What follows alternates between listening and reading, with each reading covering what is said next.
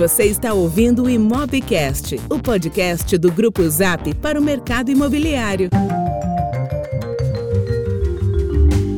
Olá pessoal, estamos de volta com mais um Imobcast, o podcast do Grupo Zap. Eu sou o Lucas Vargas, CEO do Grupo Zap. Eu sou o Hernani Assis, vice-presidente do Grupo Zap. Legal, pessoal. Hoje o Hernani vai estar com a gente, um dos nossos entrevistadores. A gente vai ter aqui um ao longo das próximas, das próximas edições do nosso Imobcast. A gente vai trazer sempre novos entrevistadores para a gente poder enriquecer o nosso papo.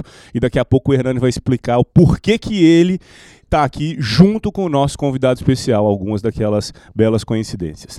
Lembrando que para poder enviar suas dúvidas, sugestões, críticas, é só escrever para imobcast@grupozap.com. A gente vai responder as perguntas ao final dessa edição também. A gente vai ter mais perguntas uh, respondidas. Hoje a gente tem então uh, mais uma vez um trio mineiro aqui para conduzir o papo de hoje, mas para a gente dar então um pouco aqui as boas-vindas e fazer a própria apresentação do nosso convidado, queria que o Hernani conduzisse, conduzisse aqui a nossa apresentação. Bacana, Lucas, viu? Mais interessante é um trio mineiro sendo dois terços desse trio de Teófilo Otoni em Minas Gerais. Onde fica Teófilo Otoni? Nordeste de Minas, na verdade, é, é, quase mineiro, é baianeiro, porque tô ali, a gente tá ali, né, Guilherme? É quase um vale a do Jequitinhonha. 150 quilômetros da divisa com Bahia. Um prazer imenso, Guilherme, te receber. Hoje a gente tem um convidado super especial, um cara que teve uma longa experiência de quase, né, Lucas, duas décadas liderando o timaço de marketing e vendas da Direcional, uma das maiores incorporadoras do país que fica lá na nossa BH. Mas também atua, né, Guilherme, no Brasil praticamente todo, né? E o Guilherme estava contando aqui para gente, a gente está acompanhando e admira muito a nova operação, um novo projeto que é a Squad Negócios Imobiliários. A gente vai ter a oportunidade de conversar um pouquinho, conhecer essa trajetória incrível. Eu queria te dar boas-vindas e agradecer a sua presença aqui conosco, Guilherme. Bom dia, eu que agradeço a oportunidade de estar presente aqui com vocês, falar um pouco do mercado imobiliário, contar um pouquinho da minha história e passar para vocês o que, que a gente enxerga aí para o presente e futuro do mercado imobiliário. Bacana, Guilherme. Bem, mercado imobiliário, a gente não parou de falar aqui no preâmbulo, né, nos bastidores sobre Minha Casa Minha Vida. Você que tem uma trajetória muito bem sucedida nesse mercado, e eu fiquei impressionado, eu e o Lucas, quando você comentou da sua visão dos números. 73% dos imóveis lançados no Brasil estão associados a Minha Casa Minha Vida. E ao mesmo tempo, você comentou com a gente da necessidade do aprimoramento, do desenvolvimento dos corretores de imóveis para atuar cada vez mais de forma profissional nessa indústria. Conta um pouquinho para a gente por que, que esse mercado é tão alto e ao mesmo tempo a gente fica se perguntando perguntando, pô, será que com esse crescimento desse mercado, o déficit habitacional está realmente estagnando, baixando? Qual é a sua visão disso pra gente? A parte dos corretores, ou seja, da força de vendas, é, é um processo natural de aprimoramento de trabalho. Ou seja, é, você não precisa vender, na verdade, somente o sonho da casa própria para o cliente. Você tem que também saber fazer todo o processo de financiamento. Então exige uma maior qualificação e um empenho em toda a parte que envolve a documentação do cliente. O corretor tem que entender é, que ele é um agente de solução de problema desse cliente, porque na maioria das vezes, quando você fala de banco, existe uma barreira e uma distância muito grande que separa a realidade do sonho do cliente. Então, cada vez mais o mercado vai precisar de corretores que estejam preparados não só na parte de conhecimento de mercado e de produto, mas de financiamento imobiliário, para prestar uma consultoria de qualidade e efetiva para o cliente.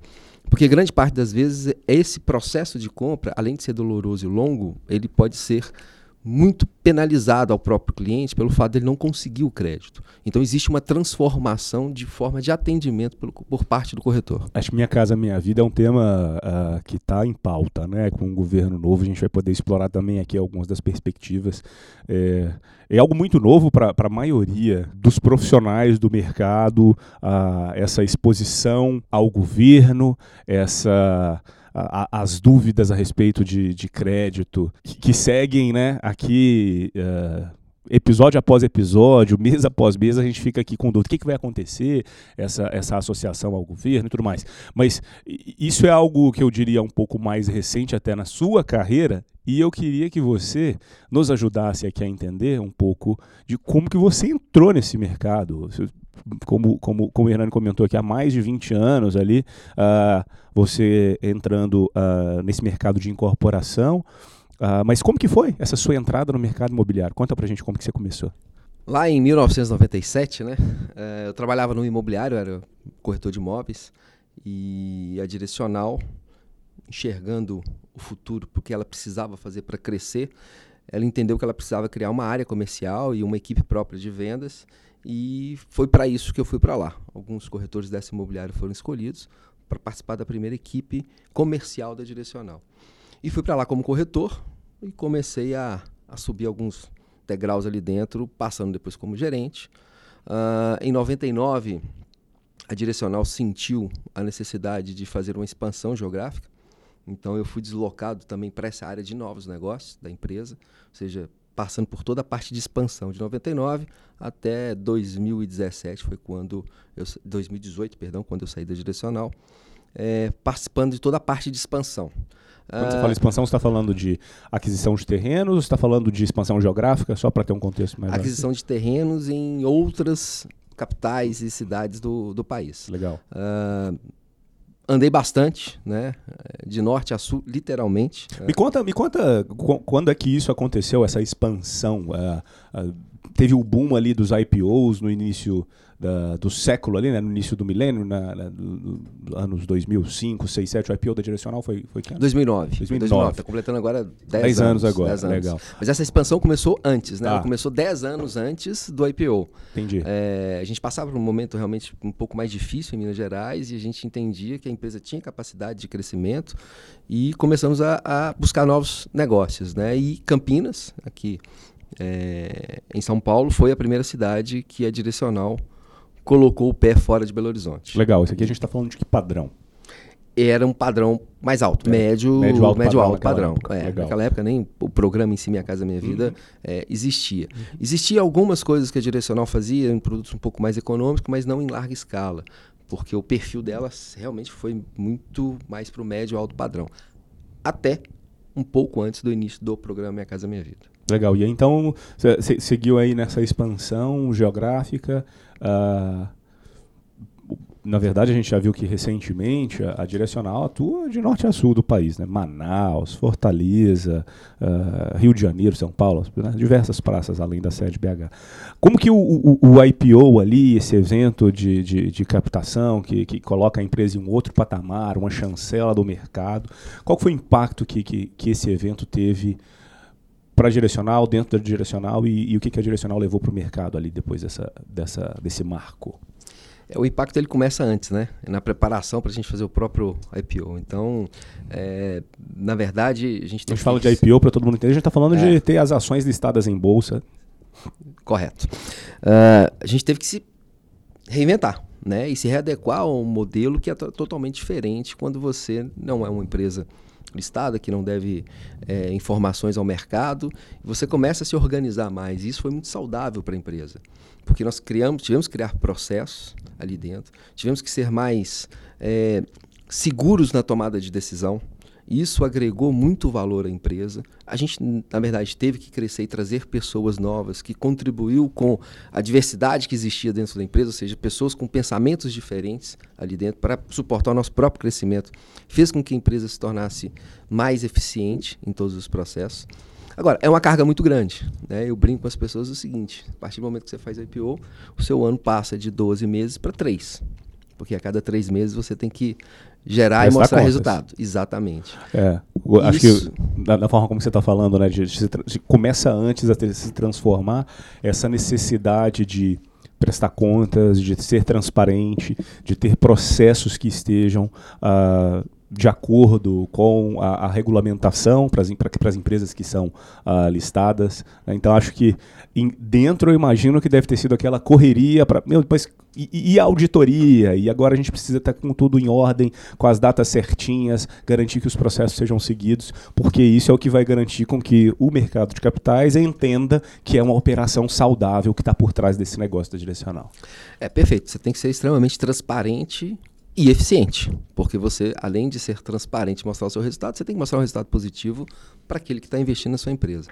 É, sem sombra de dúvidas, foi um marco para a empresa. É, ela cresceu bastante, não estou falando só de participação de mercado, não, mas cresceu como empresa mesmo, como instituição.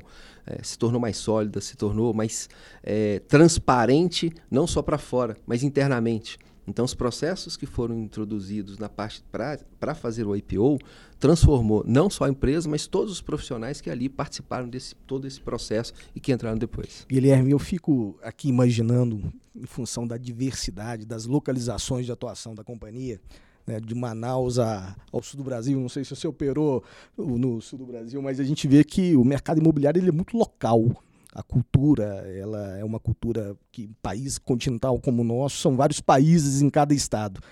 E ao mesmo tempo, você ter uma governança corporativa associada ao negócio de transação imobiliária, que é tão informal, é, a gente acaba tendo até uma dificuldade muito grande, né? Como é que vocês conseguiram manter os processos e padronizar uh, a escola da direcional enquanto uma companhia de vendas? É lógico que quando você faz uma expansão como essa, você tem que levar, sim, a cultura da empresa, você tem que levar os processos da empresa, mas você tem que fazer adaptações.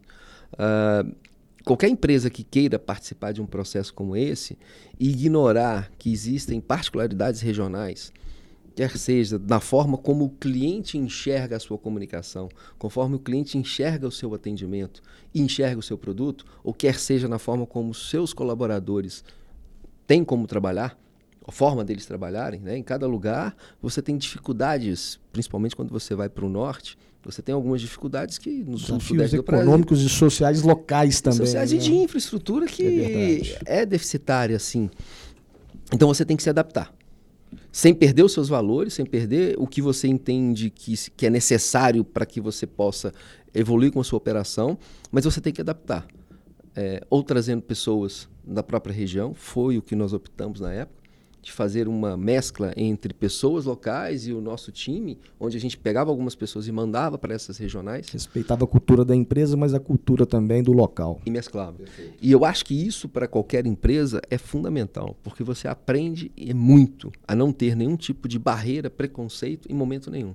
Então, Legal. o que às vezes em termos de comunicação mesmo para cá é uma coisa que pode parecer que não faz menor sentido, mas em outra cidade, quer seja em Porto Alegre ou quer seja em Belém, uh, faz total sentido. Perfeito. Então, respeitar as características, a cultura local, mas adaptar, ter a, a sensibilidade de adaptar o seu processo uhum. a essa cultura local, talvez seja o grande segredo. A tecnologia acelerou esse processo de, digamos, transferência de know-how de BH para o Brasil todo? Sim, sim. A parte de quando você começa a ter essa tecnologia aliada a todo o processo que você implementa, Legal.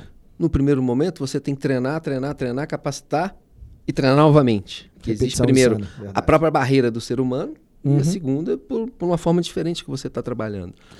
Me, tira uma dúvida, como que, como que foi o, o, o impacto da, do, do, crescimento acelerado que a gente viu no início dessa década, né, de 2010, 11, 12, 13 ali? Como que foi o impacto na direcional e, e você como gestor de vendas ali nesse período? Uh,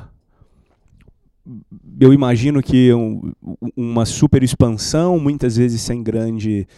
Sem, sem necessidade de definir muito bem os processos, porque está, né, tudo que se planta dá, a gente lança e vende. Como é que foi lidar ali naquela situação de, de, de boom uh, do mercado imobiliário com a gestão da equipe de vendas? Você, você, colocou muito bem, né? Você vai lá e faz e depois vê o que, que você fez. Né? É, era muito isso. Existia uma, uma corrida do ouro, né? principalmente no, nos áureos tempos de 2008 a 2013, onde você tinha que produzir, não importava como. Era o momento, era o momento e você tinha que se adequar àquele momento. Uh, processo era uma coisa que era coisa era muito pesado de você colocar à risca o que você precisava fazer. Uhum. Não, não tinha como você exigir 100% de, de um processo lindo, maravilhoso, que corresse tudo bem. Então ele estava vendendo, né? É, e estava vendendo. E na, na verdade, é, o, o, ponto principal é, é, que é uma coisa. É uma crítica, mas é uma constatação. Na verdade, você precisava de uma pessoa para pegar a identidade uma- CPF, né? Sim. do cliente. né? conta a verdade pra gente, aqui uma curiosidade até assim pessoal. É, impacto da crise 2014. O que que isso, como é que foi isso dentro da sua equipe, do time aí que você tinha no Brasil todo? A turma parou de ganhar dinheiro, a turma sofreu. Como é que foi esse pós 2014 na sua equipe de vendas? E aí mudou o processo? A primeira pergunta é. Faz o que você quiser, Não, você que é, manda. respondendo, aqui. respondendo a primeira A gente pergunta. provoca mesmo, Guilherme. Sim, e eu acho que isso é importante. Ah, é lógico que, que, como toda empresa, parou de ganhar dinheiro da forma como ganhava. Eu brinco que a gente tinha, é, dois, tinha, tinha dois grandes argumentos para fazer uma venda no dia do lançamento. Ou se eu, co- se eu compro agora porque na hora que atingir um número mínimo de vendas a tabela vai subir 5%. Ou se eu compro agora porque tá vendo aquela pessoa que está do lado ali na mesa do lado? Tá na querendo a sua né? anuidade. Vai na escassez. Então, assim, os, os argumentos de venda Aham. eram esses. Ou seja, você tinha pessoas dormindo numa fila para comprar apartamento no dia seguinte. É, era uma bagunça total. Então, você precisava ter o quê? Alguém para organizar a fila. Né? Caraca, você não precisava de, de alguém para entender o mercado e, e te dar uma consultoria mais a fundo. É, a então, sim, acabou? ainda bem. Tá. Ainda bem que acabou. Porque eu acho que criou um mercado que Você não é o mercado real. corretores nessa época ou não? Na verdade, não perdemos. Não vamos falar de perda de corretores. Você perdeu pessoas que entraram no mercado como oportunidade de ganhar dinheiro e eles saíram do mercado. Se você for pegar grande parte dos corretores de imóveis mesmo, eles continuaram. E continuam até hoje. é, alguns se reinventando, outros torcendo para aquela época voltar. E esses eu acho que naturalmente vão Você ser. acha que vai voltar? Nunca.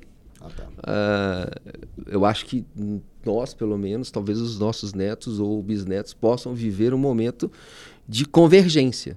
Né? A gente tem que entender o que, que aconteceu no boom imobiliário. Uma série de fatores que aconteceram ao mesmo tempo. Né? Guilherme, eu, tô recebendo uma mensagem aqui, de vez em quando a gente lê as mentes dos nossos ouvintes que nos mandam perguntas é, pela energia, né, Lucas? É o seguinte, uma pergunta direta. Corretor de imóveis, Minha Casa Minha Vida, tá ganhando dinheiro hoje? O que trabalha da forma correta, como eu falei no início, ou seja, atendendo a necessidade do cliente, entendendo o que, que é uma montagem de processo, de análise de crédito e da necessidade do cliente, sim, E não não tem como não falar que ele não está ganhando dinheiro. Porque tá. Porque ele produz, ele ganha na quantidade. né? ele certo. consegue fazer um número de vendas maior do que a média do mercado. Deixa eu fazer uma pergunta nessa, nessa linha. É, dentro da, da, da evolução da direcional, é, quando foi que Minha Casa Minha Vida passou a ser mais representativo? Quando é que, foi que, que teve uma, uma virada de chave? Na verdade, um pouco antes do Minha Casa Minha Vida, que é de 2009, em 2006, a Direcional começou a apostar um pouco mais eh, em compra de terrenos Para o segmento do econômico. segmento econômico. Legal. Tá? Então, a partir de 2006, 2005, 2006, a gente começou a olhar, olha, esse mercado aqui tem uma- um déficit habitacional muito grande, as coisas estão começando a se organizar, a nova classe C do Brasil está chegando, a estabilidade, a parte econômica está ficando mais sustentável e esse cara vai precisar morar num lugar de qualidade. Legal. Então foi, foi há muito tempo já, né? Que, É, que virou essa né, chavezinha. Isso. E aí foi mesclando, né? Ela foi fazendo as duas coisas e foi levando em, em- em paralelo. Agora, com a entrada em 2009, com o programa Minha Casa Minha Vida, sim, foi quando realmente deu, deu a explosão. Legal. Haverão, Deixa- desculpa, Lucas, haverão ah, mudanças, você acredita, drásticas, estruturais no Minha Casa Minha Vida daqui pra frente? Muito se fala é, sobre isso, né? sobre a nova posição do governo em relação ao programa. A gente tem que analisar o todo. Bom, ah, até respondendo, que eu esqueci de responder a sua pergunta lá atrás, você me falou sobre déficit habitacional. O programa Minha Casa Minha Vida, nos 10 anos, completou agora 10 anos, ele contratou mais de 5 milhões e meio de unidades habitacionais. Quando ele começou lá atrás, o déficit habitacional do Brasil era em torno de 6,5, 6,6 milhões de unidades habitacionais. tá? Ah, com todo esse processo de contratação dentro do Minha Casa Minha Vida, hoje esse déficit habitacional está estimado em 7,8 milhões de unidades habitacionais. Isso quer dizer que, mesmo com toda a produtividade que existiu nesse período, o déficit habitacional não diminuiu, muito pelo contrário, ele subiu. Né? Quando a gente pega lá os quatro pontos que é, as pesquisas levam em consideração para falar sobre déficit habitacional, a gente não melhorou. Entendi. Então, tá. é, existe sim um mercado grande. Quando a gente fala de programa, é, o que a gente percebe e o que está vendo pelo governo, que infelizmente ainda existe um pouco de desconhecimento do próprio governo sobre o que é realmente o programa Minha Casa Minha Vida. E por isso que às vezes eles falam coisas que não são é, correspondem à verdade, como índice de inadimplência, onde mistura duas coisas, que é o programa que é vulgarmente chamado de faixa 1, que é aquele empreendimento onde as pessoas ganham o produto, entre aspas. Subsidiado pelo governo? Que está ali subsidiado e que essa inadimplência é alta. Você entregou uma coisa, a pessoa ganhou, ela tem que pagar lá 50, 80 reais por mês, ela não paga. Existe um problema muito sério em administrar isso. É, podemos ficar aqui até amanhã falando de problemas ligados ao faixa 1. Agora, quando você tira isso e fala que é imóvel comercializado, que é o que fez com que o mercado imobiliário brasileiro não caísse tanto, nesses principalmente dois, três últimos anos, uh, essa inadimplência é muito baixa. Ela não chega a 2%. Muito legal. Cara, deixa eu uh, talvez mudar um pouco aqui a direção para explorar um tema que sempre que a gente fala é um dos que mais me uh, me deixa empolgado. Uh, há alguns anos, ainda na direcional, você investiu em transformar o modelo de gestão da equipe comercial lá dentro da direcional. É, você integrou mais o marketing, você investiu em especializar ali as equipes que faziam atendimento aos leads, e, e, e é um dos grandes casos uh, que eu considero de sucesso e eu queria poder uh, compartilhar com todo mundo que está nos ouvindo aqui. Uh, o que, que foi, quando foi que você percebeu que você precisava investir em um novo modelo de gestão, o que, que foi feito e quais que foram os resultados disso. Se a gente puder começar então, assim, quando foi que você percebeu, cara, eu preciso investir em um novo modelo de gestão, isso que a gente está fazendo aqui não vai funcionar mais. A gente, a gente discutia muito internamente, Lucas, é, o que ia acontecer quando a farra acabasse, né? É, eu me lembro de um. A gente sempre fazia algumas convenções para discutir o que tinha sido o ano que tinha passado e o que, que a gente projetava para o ano seguinte em termos não só de metas, mas também de visão. Para onde nós estamos indo, o que, que vai acontecer. E eu me lembro que a gente vinha falando o seguinte: a época de colocar um banquinho, você subir em cima desse banquinho, dar um grito de guerra e a força de vendas ir ao campo para buscar cliente, ela está acabando. A gente vai precisar controlar, de uma certa forma, a informação. E mercado imobiliário, por, por sua grande é, facilidade lá atrás de vender, nunca se deu atenção em controlar quem é o quem era, quantos clientes cada corretor estava atendendo, quantos clientes aquele corretor montava de processo ou, ou de proposta e quantas vendas ele estava fazendo.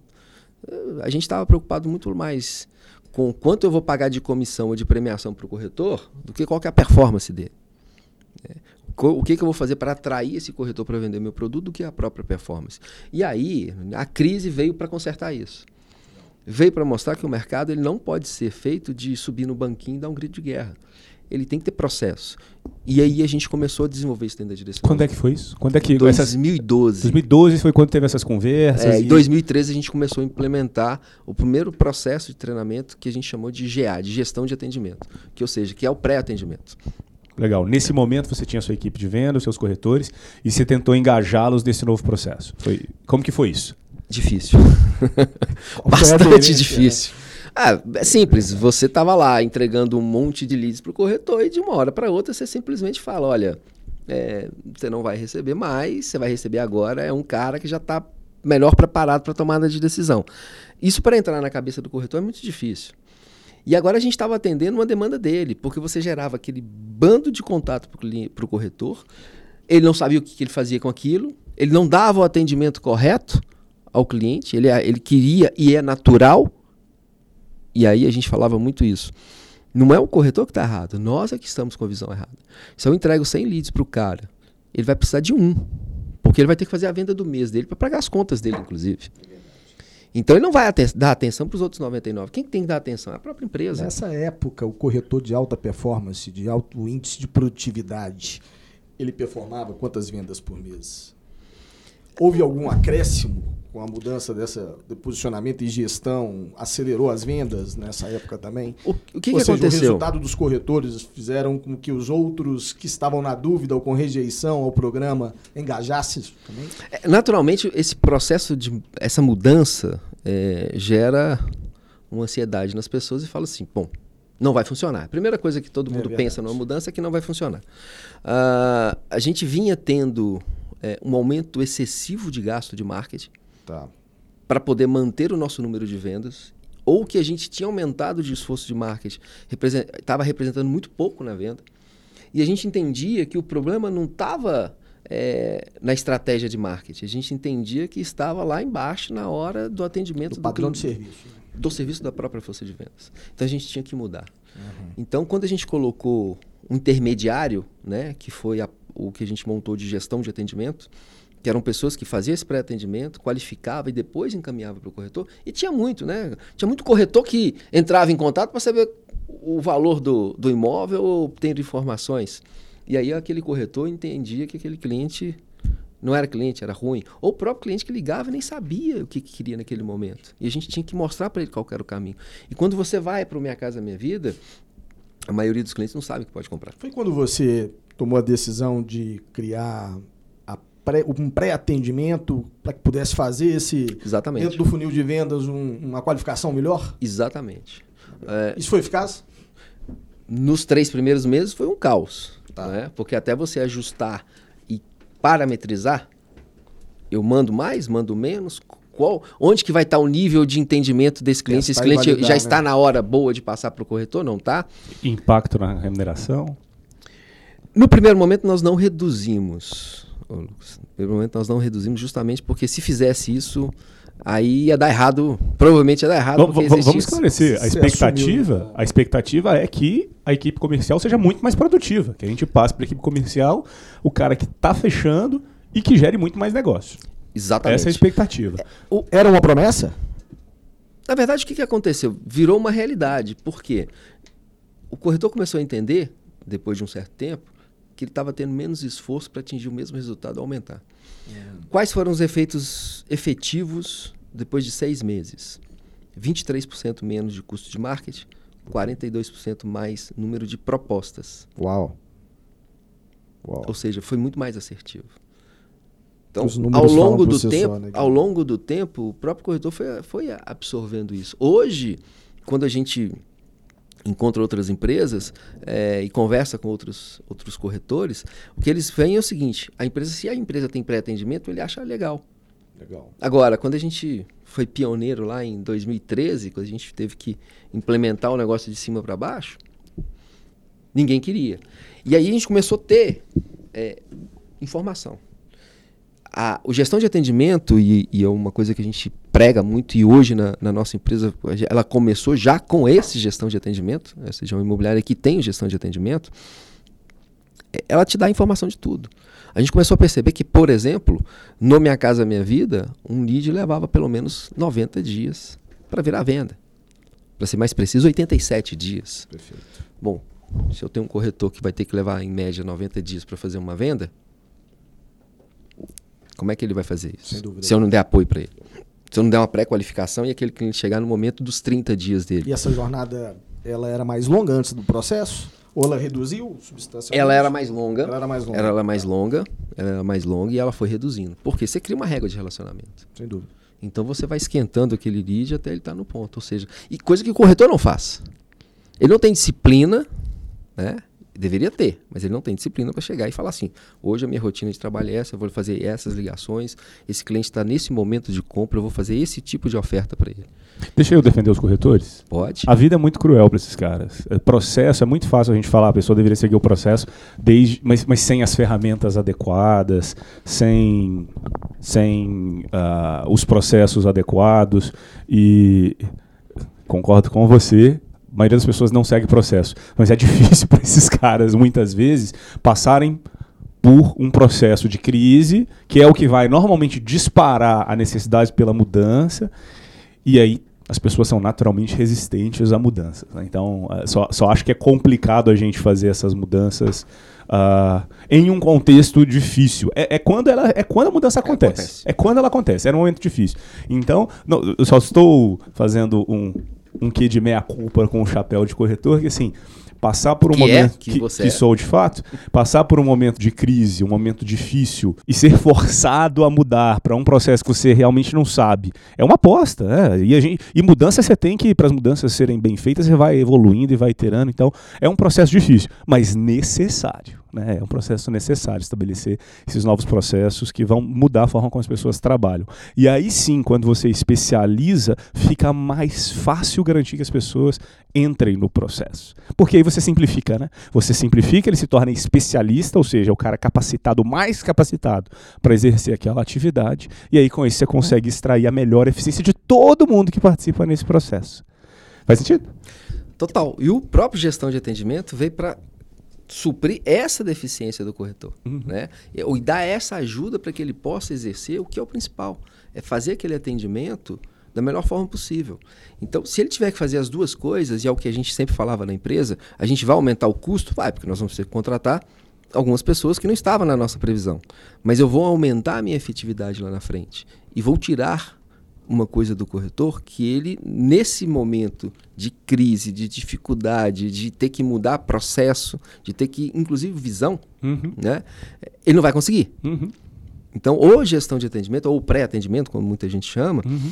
é a forma de você poder auxiliar o corretor a ter o um melhor desempenho. Não, muito, faz muito sentido. Acho que aquelas as, as, imobiliárias que passam pelo processo de crescimento e que no início eram uh, talvez o, o o dono ou dois corretores começaram a trabalhar em parceria, criaram uma imobiliária, um dono ali, aí cresce um pouco a equipe, começa a ter quatro, cinco pessoas, corretores trabalhando, aí daqui a pouco chega a ter 10, 15 pessoas. Aí você começa a especializar, porque agora faz sentido ter um profissional de marketing dedicado, vamos colocar esse profissional aqui. Agora faz sentido, talvez, ter um profissional para cuidar de jurídico, de legal, de administrativo, vamos colocar esse profissional. Mas a partir do momento que você começa a crescer e que você vai especializando, trazendo pessoas para exercerem certas funções, alguém deixa de fazer aquilo que estava sendo feito. Se eu trouxe alguém de marketing para agora trabalhar com as campanhas, para definir estratégia de comunicação, ué, tem alguém que vai deixar de fazer. Esse alguém certamente vai se sentir diminuído, estou perdendo a minha responsabilidade. Quando na verdade você está ganhando a oportunidade de se especializar naquilo que você faz melhor. E traz alguém para se especializar naquele processo que vai te ajudar a ser mais eficiente. Mas isso é natural. Todas as imobiliárias, todas as empresas que passaram por um processo de crescimento, todas as equipes que passaram por um processo de crescimento, sabem que que é uma dor do crescimento. A gente pensa muitas vezes que o crescimento é algo uh, que, que, que, é cheio de conotação positiva, mas essas mudanças acabam trazendo desconforto para todo mundo que está passando por elas. E esse desconforto é que causa o crescimento. É o que vai causar uh, Quando a gente fala, do, sempre fez a pergunta do IPO, né? Foi um desconforto tremendo um ano antes do IPO. Né? Todo mundo teve que se reinventar. É, mas trouxe o crescimento para todo mundo. Quem pôde, teve o privilégio de participar dentro de uma empresa de um processo desse, se torna um profissional e sobrevive, né? Hum. Se torna um profissional muito melhor preparado do que era antes. É nesses começar. momentos de que você sai da sua zona de conforto que você realmente Sim, evolui. E, né? e, e nada mais é, é para mim, é muito claro é o seguinte: adaptação. É, resiliência para o momento, né? Você tem que adaptar. Falar em evolução, Guilherme. A gente está super curioso para conhecer um pouquinho do propósito né, da Squad Negócios Imobiliários. Eu acho que a evolução de tudo isso que você tem construído ao longo da sua brilhante carreira está muito associado aos próximos passos, o que virá aí pela frente. Qual que é o problema que, da indústria que vocês quiseram resolver através da Squad? Qual é a evolução da Squad? Qual é o próximo passo? Vou tentar resumir aqui o problema que existia enquanto eu estava do lado de lá, ou seja, dentro de uma incorporadora. Ah, o que, que, é a matéria básica, prima de uma incorporadora? Terreno. Perfeito. Ah, tudo ali ah, se começa ali, de um projeto imobiliário. Ah, na maioria das vezes, principalmente quando a gente estava na expansão, ah, chegava a informação de um terreno, simplesmente um corretor chegava com uma, uma planta, falava: o terreno está aqui, o proprietário é esse, ponto você tem que fazer a partir de agora tudo, ou seja, levantar todas as informações do terreno, saber qual produto que você vai colocar ali. A partir daquele momento, eu tinha que buscar um escritório de arquitetura. Então, tinha o primeiro ator daquele negócio, que era um corretor de terrenos. Depois eu tinha que buscar um escritório de arquitetura para desenvolver um projeto, que na maioria das vezes ele fazia um projeto tanto para minha casa, minha vida, como para imóvel de altíssimo luxo, como comercial, como tudo, hotel. E eu botava o segundo ator. Depois eu tinha que buscar, feito isso, fizemos o projeto, tinha que buscar uma outra empresa para fazer imagens, stand, decorado, tudo virtual, e aí sim e que não era mais um escritório de arquitetura de, de projetos arquitetônicos, que ele era de especializado em imagens. Terceiro. Após isso, entrava a nossa equipe de marketing para começar a criar o conceito, estratégias de marketing. Depois disso, entrava a força de vendas para fazer a venda do produto e por fim lá na ponta eu tinha que ter um correspondente imobiliário no que se trata de minha casa e minha vida para fazer o repasse junto ao banco. Perfeito. Então nós estamos falando de seis pontos de contato. E nesses seis pontos de contato dava problema. O terreno vinha arredado. do one stop shop é isso? A integração? Exatamente. É isso? Ah, okay. Exatamente isso. Estou super curioso. Então que era o que eu fazia dentro da direcional. Trouxe alguns profissionais que trabalharam comigo durante muito tempo é, para esse projeto. E hoje a gente tem desde busca de terreno, ou seja, a gente oferece os terrenos para as empresas, já com a adaptação do projeto que a gente entende que é o necessário, não só em termos de custo, eficiência de custo para ele, como de mercado, a gente entrega inclusive a viabilidade do negócio para ele. Uma agência é, focada simplesmente no mercado imobiliário, a gente não atende nenhum outro tipo de cliente, que não seja dentro do mercado imobiliário. Uma imobiliária que está atrelada a essa agência, que está sentada ao lado os profissionais de venda sentam ao lado dos profissionais de marketing, para que para a gente sempre foi uma coisa só. Eu não consigo distinguir é, o que, que é marketing, o que, que é vendas, ou seja, para mim é uma coisa só. E uma parte de repasse. Então a gente trabalha nessa sequência. Isso faz o quê? Isso dá segurança para o incorporador. Ah, quando a gente fala de grandes empresas, é óbvio que elas têm essas áreas bem definidas dentro delas, e eu vim de uma empresa onde a gente montou tudo isso lá dentro. Agora, quando eu estou falando de médias e pequenas empresas, elas não conseguem ter isso. Não conseguem ter profissionais com vasta experiência e com um propósito de ajuda e de melhoria. O que, que acontece com as empresas que estão nos contratando? Elas conseguem ser mais assertivas, errar menos, com custo menor. Porque ela está sendo diluída. Então, a segurança. o tempo também, quando você Bastante. Tem... Quando a gente fala de, de redução de custo, é, é tempo. É tempo. É tempo. Isso é tempo. desde da, da, de encontrar o terreno e de conseguir. Assertividade e é tempo. Exatamente. Assertividade, você vai fazer um produto mais assertivo no mercado. Tá. E custo. Qual que é o tempo médio hoje de você começar um namoro, um, em busca de um terreno? É difícil, um é difícil. até o início das obras. É difícil você responder isso, principalmente porque a gente está atuando em várias cidades do Brasil e cada cidade tem uma legislação específica. Okay. Cada terreno tem uma característica específica. Você tem um terreno que é maior, que depende de parcelamento, aí vai demorar muito tempo. Okay. Então, é difícil de você mensurar isso. O que a gente percebe é que a gente consegue trazer mais eficiência e segurança. E a gente tem que ser muito consciente no tipo de produto que a gente faz. É, muitas empresas é, fizeram um processo é, de mudança no seu foco. Né? Várias empresas, empresas grandes, inclusive, de referência no Brasil. É que elas estão saindo de um produto de altíssimo padrão e vão falar, vamos fazer minha casa, minha vida agora. Só que tem que entender que a rentabilidade está ligada à eficiência. Sem dúvida. Em tempo de obra, execução de projeto e tempo de venda. É, e também, para quem eu vou fazer esse produto? Muitas vezes, algumas incorporadoras colocam coisas demais dentro do produto que, primeiro, não vão ser utilizadas pelo comprador. Segundo, a gente tem que entender que a renda desse cliente ela é mais baixa. Isso vai onerar no próprio condomínio dele e vai causar uma inadimplência no condomínio lá, ou algumas áreas não vão ser utilizadas. Então, essa conscientização é que a nossa empresa é, oferece para essas empresas que estão nos contratando. Que é, vamos fazer o projeto assertivo, ou seja, um projeto né? um exatamente e... de confiança, como você disse. Né? Você exatamente. Tá, vamos, acredito vamos fazer juntos. Acredito, é. acredito no meu background e, e vamos. Exato. E não só no meu, né? De todas as da pessoas. História, né? Não, e de, de, todas as pessoas que estão comigo. Time. Ou seja, é, tem pessoas que trabalharam comigo durante 10, 11, 12 anos dentro da direcional, fazendo isso comigo. Sensacional. Então, em cada, em cada etapa desse processo, tem uma pessoa que trabalhou e vivenciou é, todos, todos os momentos bons e ruins dentro da direcional. Então, é, quando a gente fala de transformação, qual serviço eu quero entregar para o meu cliente? Né? Qual serviço eu quero entregar é, para aquela empresa que está nos contratando? E eu acho que aí a gente entra no outro tema, é é, o que, que uma empresa de venda que, que está no mercado hoje, o que, que ela pode oferecer? As empresas têm que passar por uma transformação. Elas não podem simplesmente ser mera fornecedora de mão de obra. Acho que a intermediação imobiliária acaba sendo uma pequena parte do processo. Fundamental, evidentemente, porque é preciso fazer vendas, né? Nenhuma empresa performa e se mantém como fornecedora de uma outra sem vendas, mas ela passa a ser um detalhe que vai ter eficácia se o processo anterior performar, né? Não está isolado, é isso que você quer dizer, né, Guilherme? É, mesmo porque o terreno que foi comprado não tem jeito de mudar, o projeto que foi aprovado, você pode até mudar, mas você perde tempo e perde dinheiro. A estratégia de marketing mal feita vai te gerar um custo maior e uma, uma eficiência menor em venda. Então, o profissional que está recebendo, e a maioria das vezes, o que, que acontece? Como uma imobiliária não consegue ser efetiva desde o início, uhum. efetiva mesmo, é entregar, pronto, não é ser consultada, é ela participar do projeto como um todo, ela fica com uma responsabilidade lá na frente de resolver um problema que na maioria das vezes não foi ela que criou. Verdade. Nosso ouvinte, Guilherme, adora ouvir história. Conta pra gente um grande case aí da Squad, para que a gente possa conhecer um pouquinho do seu trabalho. Uh, a Squad ela tem hoje um ano e meio e ela atua, além disso, em, em consultoria em algumas empresas de estruturação de área comercial e marketing.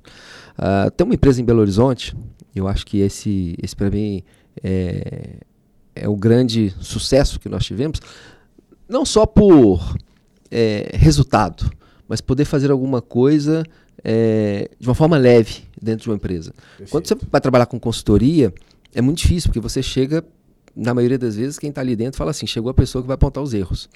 Né? Todo mundo olha e fala assim: chegou o cara que vai botar o dedo e vai falar que está tudo errado. E, e se você não tiver ali dentro da empresa pessoas que entendam que você quer contribuir com o processo dela, é, você não consegue desempenhar o seu trabalho. É, e nessa empresa não tem problema nenhum citar o nome, porque ele, ele deixa isso claro para todo mundo, que é a VIC, Engenharia de Belo Horizonte. Uh, quando nós chegamos lá, eles tinham um, um, uma grande, um grande desafio. Eles tinham gerado lá muitos leads numa campanha que eles fizeram. E essa geração de leads fez com que não aumentasse as vendas, muito pelo contrário, diminuiu. Nossa. Justamente porque é aquilo que a gente estava falando, ou seja, um pré-atendimento que, que não existia, entrou tudo na mão do corretor, ele não sabia o que fazia com aquilo e virou um problema sério. E por isso nós somos contratados. Uh, a gente conseguiu mudar os processos que eles existiam lá, criar outros processos, tanto na parte de marketing como na parte de vendas. Mostramos para eles que acompanhamento, ter dados e utilizar esses dados em prol de venda funcionava.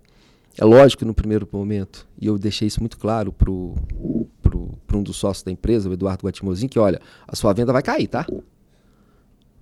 Vai acontecer isso, nós vamos passar por um processo de reestruturação. Ele falou, cara, pode fazer o que você quiser, porque eu acho que vai dar certo.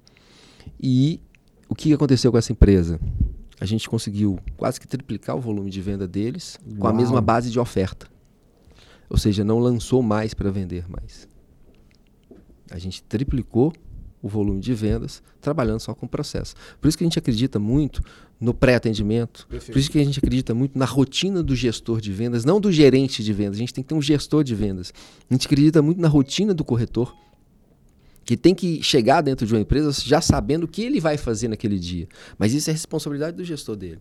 E o nosso trabalho é, junto com a VIC foi justamente esse, de conscientizar que eles não eram vendedores, o gerente, eles eram gestores, eles tinham responsabilidade sobre a equipe, tinham tarefas a serem executadas e que o resultado com certeza viria, e foi o que aconteceu. Parabéns. E as expectativas para a Squad? Onde a gente vai chegar? Olha, uh, a gente fala muito de crise, né? A gente está falando muito de crise no, no, no mercado imobiliário, no, no, país. A gente fica é, esperando a, a, votação da reforma da Previdência. A gente fica esperando o governo dar as novas diretrizes do Minha Casa Minha Vida, ou quer seja da parte de SPPE, e a sinalização ela, ela vem sendo positiva no caso do SPPE. É, a gente entende o seguinte: é, precisamos entregar algo que seja relevante para o nosso cliente. A gente sinceramente não está preocupado com o que está acontecendo no mercado. A gente está preocupado em olhar para dentro e falar assim: eu tenho que melhorar nesse ponto. Perfeito. Eu tenho que ser melhor nisso. Eu tenho que entregar um serviço completo e de eficiência e de, de excelência para o meu cliente. Porque se eu faço isso, independente do que está acontecendo no mercado, a gente consegue crescer. E, sinceramente, o que a gente fez ano passado, em tão pouco tempo, com o nosso crescimento, é, só foi possível, não porque o mercado melhorou, mas é porque as pessoas que estão ali dentro são pessoas que são experientes, são compromissadas.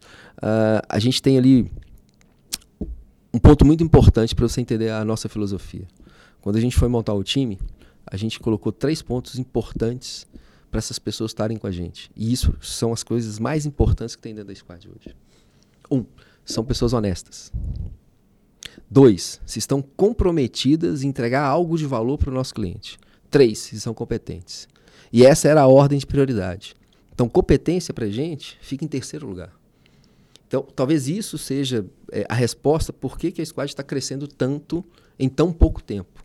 Porque a gente não está ali simplesmente para dar, gerar resultado para a nossa empresa. A gente está ali para gerar resultado para a empresa que nos contratou. Em primeiro lugar, vem isso. Então, esse é o nosso objetivo e o que a gente enxerga para frente. Você comentou de crescimento. Aonde vocês vão chegar? Expansão nacional, assim como você fez na direcional? Qual é o tamanho do, do apetite de vocês? Conta um pouquinho. Na verdade. Conta um segredo, Guilherme. Se solta, Guilherme. A gente quer ouvir números, Guilherme, né, Lucas? ai, ai. Bom, como todo mineiro que somos, a gente é mais comedido e a gente deixa algumas informações sem, sem, sem deixar elas claras. A mas gente assim. provoca, né, Guilherme? Desculpa. Não, mas, mas tá, tá mas certo. É, acho que, a gente que quer, tá aqui para isso. Como você está pensando? Eu, eu acho que, que, que crescimento ele, ele vai ser natural, essa expansão geográfica vai ser natural. Na parte de consultoria, ela já existe porque dentro desse processo todo ainda tem uma empresa de consultoria. A gente está consultoria hoje para empresas que estão em Florianópolis, uh, Rio de Janeiro, São Paulo, Brasília, Manaus. É, começamos um processo agora de expansão para uma das, das empresas clientes nossos em Fortaleza. Então, esse processo de atendimento, através de alguns clientes, ele já vem acontecendo. Em Tocantins, nós estamos também. Então, isso acaba naturalmente. Campinas e, e, a, e a grande Campinas ali, aqui em São Paulo também. É, então, naturalmente, na parte de consultoria isso está acontecendo. Nos outros pontos, a gente atende. A gente atende cliente no Rio enquanto agência, a gente atende cliente no Tocantins enquanto imobiliária, a gente faz projetos para o Brasil inteiro. Né? Uh, fazemos em Manaus, Fortaleza, uh, Belém, Florianópolis, Rio de Janeiro. Então, esse processo já começou. Uh, a nossa, talvez a nossa maior dificuldade é, de crescimento seja ter as pessoas. Porque uma coisa que a gente nunca vai abrir mão são desses três pontos importantes Perfeito. que eu falei com você agora. O tripé, né? É o nosso tripé de sustentação. Perfeito. Então, essa é a maior dificuldade que nós temos hoje. Né? Acho que o mercado tem, acho que as empresas estão precisando de algo diferente, de algo que entregue uma solução por completo. Eu acho que é o que a Squad tem para oferecer para os nossos clientes. Mas pessoas ainda é o nosso grande desafio. Você no Imobcast. Agora, já chegando no final do nosso papo, a gente deveria Uh, mas estava tão aqui. bom? Você tá, já, tá, já tá me mandando embora? Não, mas eu vou te aproveitar. Eu, eu, vou te aproveitar, porque a gente está chegando aqui no momento para responder perguntas. E, e, e, tem uma pergunta que eu acho que vale muito te aproveitar para pegar a sua experiência, que ninguém melhor do que você aqui para dar a sua opinião a respeito desse, desse ponto. A pergunta de um mineiro, só para eu saber. Paz, não é, de Maceió. Não. A pergunta do Eduardo Marques. A pergunta é simples. Com todas essas dúvidas a respeito do cenário político e econômico, o segmento econômico é realmente a bola da vez para 2019 e 2020? E aí, aqui eu queria explorar um pouco da sua resposta, para uh, ah, e eu sei que dúvidas é o que a gente tem de sobra, né, quando a gente pensa em minha casa, minha vida. Mas eu queria pegar a sua opinião a respeito. 2019, 2020, expectativas para minha casa, minha vida e segmento econômico. É o que vai deslanchar? Na verdade, eu não falaria 2019, 2020, não. Falaria 2017, 2019, 2020, 21, 22, 23, é, 24 aí vai. Uh, não tenha dúvida, quando a gente pega uh, a renda brasileira, é, o nosso público ele está dentro da faixa de renda do Minha Casa Minha Vida.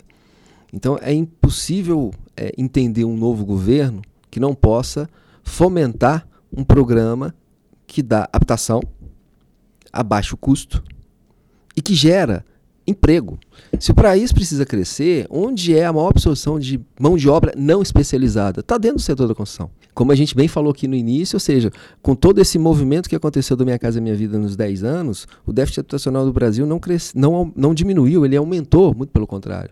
Então existe uma demanda, existe, quando você olha para dentro do fundo de garantia, se é, for feito com responsabilidade, é, você tem verba sim, aí tem que ser feito com responsabilidade. Acho que o programa ele vai passar sim por algumas adequações que são necessárias. É, quando a gente fala de um subsídio muito alto, isso acho que não vai acontecer e acho que é certo, porque senão esse programa ele poderia ser comprometido lá na frente.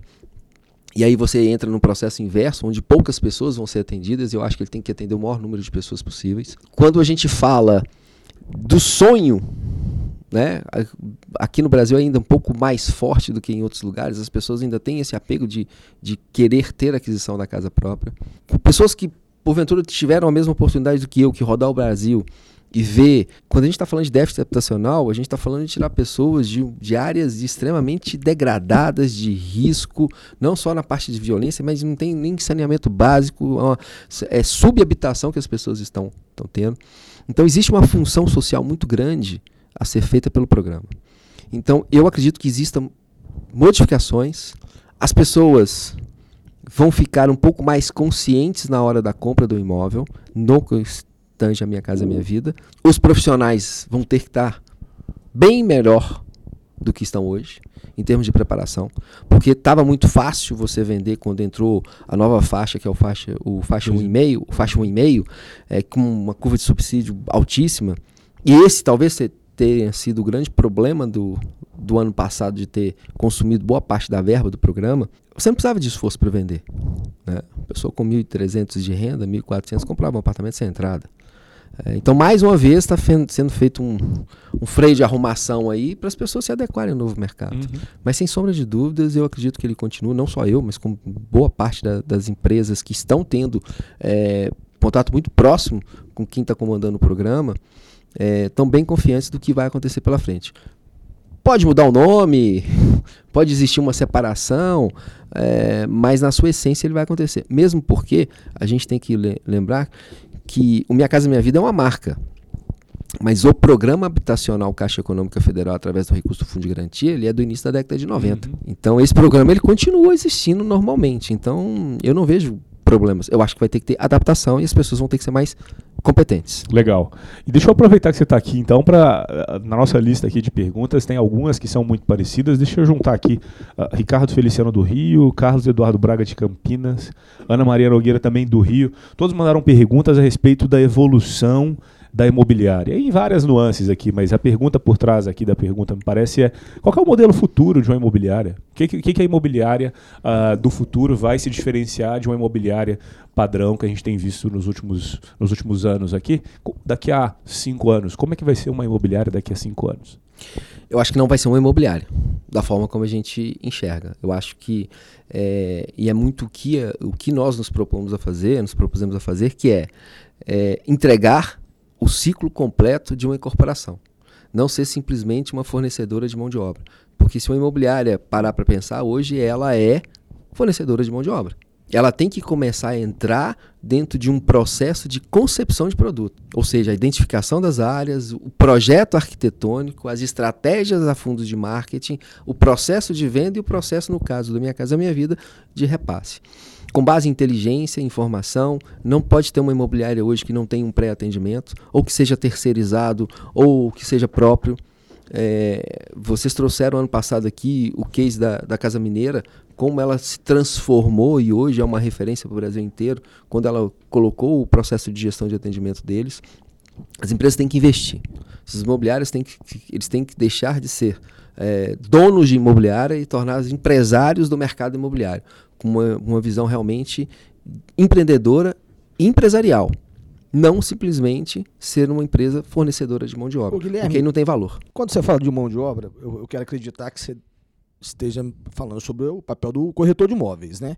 Nesse modelo que você está criando aí de, de, de, de, um serviço completo, onde entra o corretor, o novo corretor? Qual é o papel dele? É, o papel dele é de atendimento de um bom atendimento, um atendimento com excelência, e de entendimento das necessidades do cliente na compra daquele produto.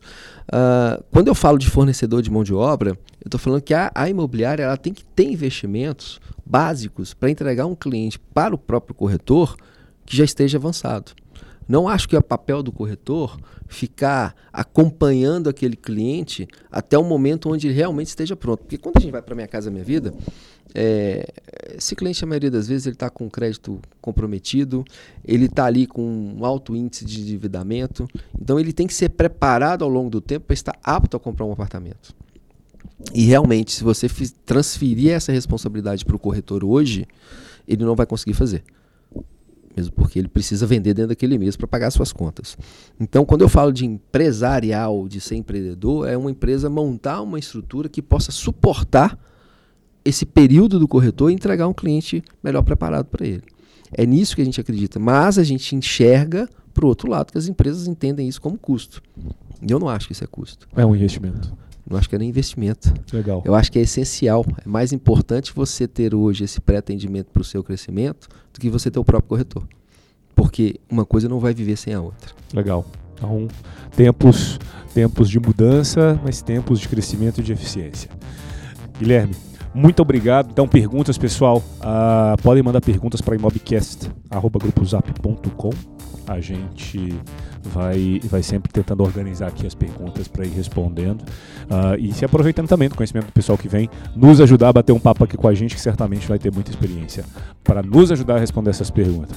Pessoal, a gente está chegando ao final de mais um, de mais um papo legal que a gente teve aqui com, com o Guilherme Diamante. Pô, sempre, sempre muito aprendizado nesses papos, trazer o pessoal que está aí há muito tempo transformando o mercado imobiliário, construindo, passando por novas eras de transformação do mercado com muito sucesso. Guilherme, obrigado pela visita e a gente fala mais em um próximo papo com certeza. Obrigado a vocês. Prazer encontrar aqui um conterrâneo. Minas dominando o mundo. obrigado, Guilherme. Valeu, obrigado. Tchau, tchau.